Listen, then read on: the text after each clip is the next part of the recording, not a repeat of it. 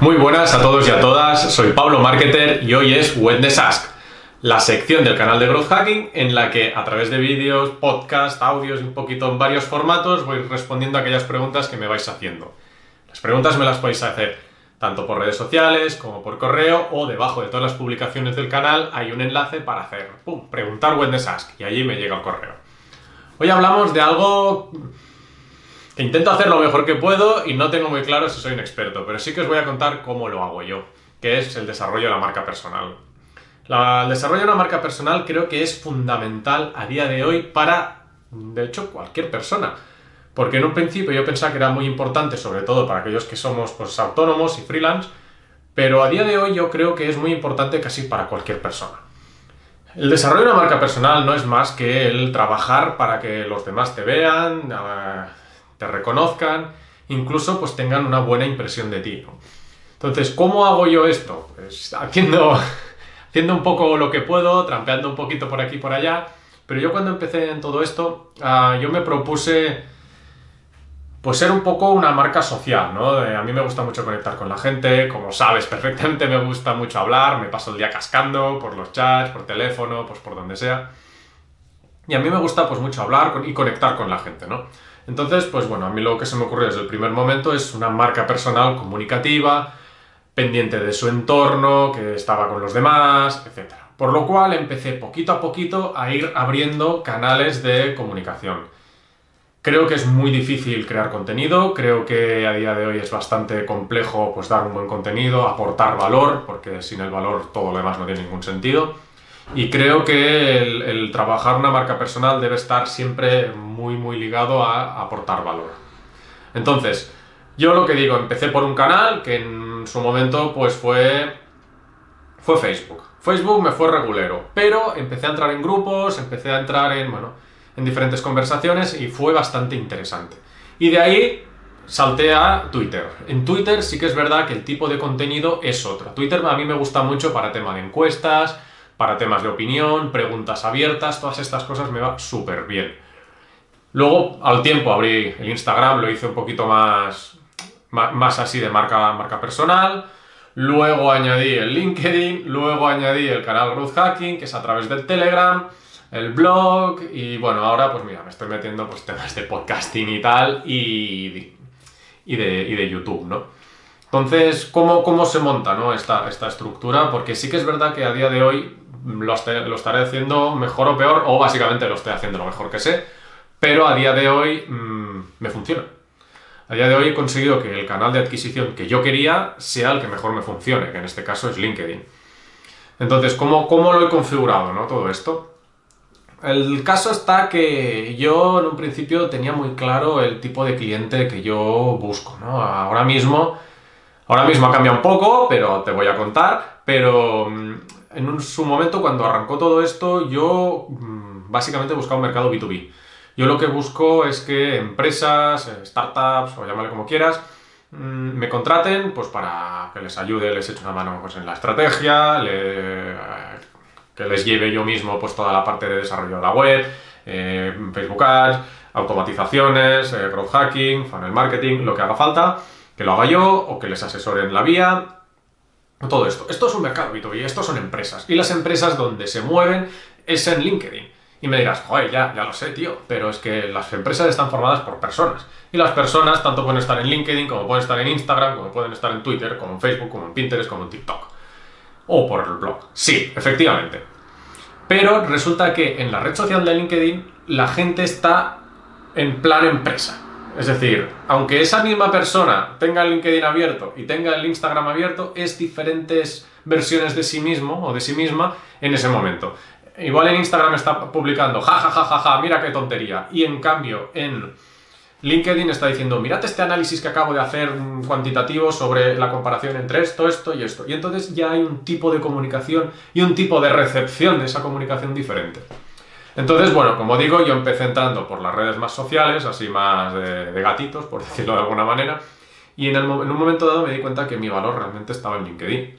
Entonces entré en LinkedIn y me fijé un poquito pues cómo lo estaban haciendo los demás, cómo lo hacían pues esas personas cuyos seguidores también quisiera para mí y tal. Y dije, vale, me di cuenta que volvemos siempre al mismo punto. Aporta valor. ¿Estás aportando valor? Sí. Continúa. ¿Cómo podrías aportar valor? Pues así, así, así. Pues dedícate ahí. ¿Estás aportando valor? No. Pues ¿cómo podrías aportar valor? Así, así, así. Básicamente es siempre el ciclo que estoy siguiendo. Porque yo creo que si aportas valor, los demás te miran, te escuchan y ponen atención. Y cuando ah, consigues eso de manera recurrente, consigues que la gente se lleve una buena impresión de ti. Porque sí que es cierto que si tú ahora mismo ves un tweet o ves una publicación donde sea que te cuentan algo interesante, dirás, ostras, mira esta publicación que interesante. Vale, y te la vas a mirar. Pero si resulta que las publicaciones de la misma persona siempre suelen ser interesantes, ahí ya dices, hostia, a mí me interesa esta persona, esta persona es un referente.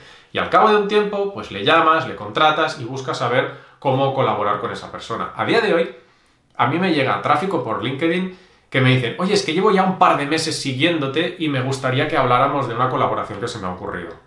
Ostras, pues pum, ahí está el tema, ahí está el tema. la marca personal no es como Facebook Ads, ¿no? Que yo meto dinero y llevo tráfico y con la idea de que convierta como cuanto antes posible. Que bueno, esto tampoco deberíamos enfocarlo así. Sino que mi idea es un poquito de, trabajar, trabajar, trabajar. Y hay un momento que llevas tanto trabajado que todos, todos aquellos que estaban pensando, pues ya van decidiéndose, ¿no? Y en un momento dado durante la semana vas teniendo pues esos contactos de, oye, llevo tiempo siguiéndote y me gustaría hablar contigo, oye, llevo tiempo siguiéndote y quiero hablar contigo, porque ah, en, en, un momento dado ha transcurrido suficiente tiempo como para que esa rueda se pueda ir retroalimentando. Entonces, lo que sí que creo que es fundamental es decidir qué tipo de marca personal quieres ser tú. Porque hay mm, la marca personal que simplemente difunde, hay la marca personal que enseña, hay una marca personal que va pues como de héroe de autorrealización, de mirar lo que estoy haciendo con mi vida y tal, para que los demás se sientan identificados, evangelizador, hay muchos tipos de transmisión de contenidos. Yo lo que te diría es que si estás empezando a hacer tu propia marca personal, tengas en cuenta eso y trabajes en base a ese rol, si no lo tienes muy claro, pues piensa un poco cómo te gustaría a ti o cómo te sientes cómodo o cómoda trasladando la información o consiguiendo los clientes interactuando con los demás. Y con ese tipo de información, pues puedes trazar un poquito un plan y ver qué plataforma necesito. Entonces, como te he dicho en un inicio, yo empecé con B2B.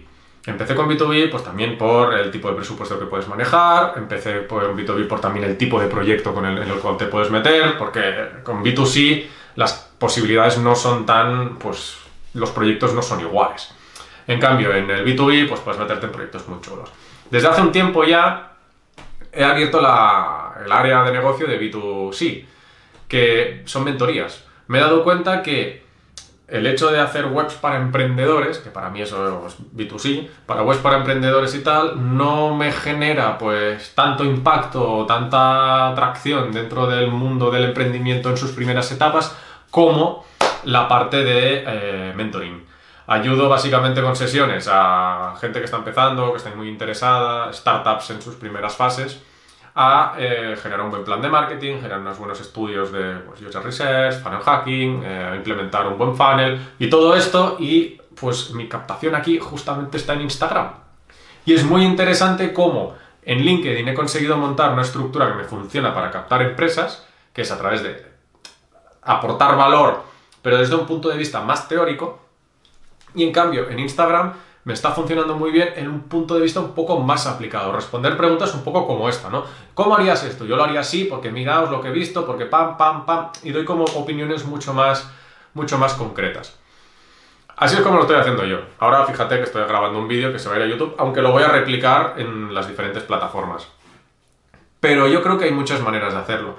Sin embargo, creo que todo, como digo, y voy a repetirme y creo que va a ser un poco mi bandera, hay que aportar valor.